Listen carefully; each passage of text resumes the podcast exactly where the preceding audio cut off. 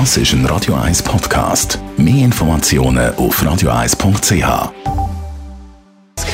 Gesundheit und Wissenschaft auf Radio 1. Unterstützt vom Kopfwehzentrum Irlande Zürich. www.kopfwww.ch welche Sprache auf der Welt hat am meisten Sexappeal? Ist am besten zum Flirten? Löst am meisten aus? Dieser Frage ist mir in einer Studie angegangen, und zwar von einer Sprachplattform. Man hat den Probanden verschiedene Sprach-Audio-Files mit Flirtsprüchen vorgespielt und gleichzeitig die Herzfrequenz gemessen.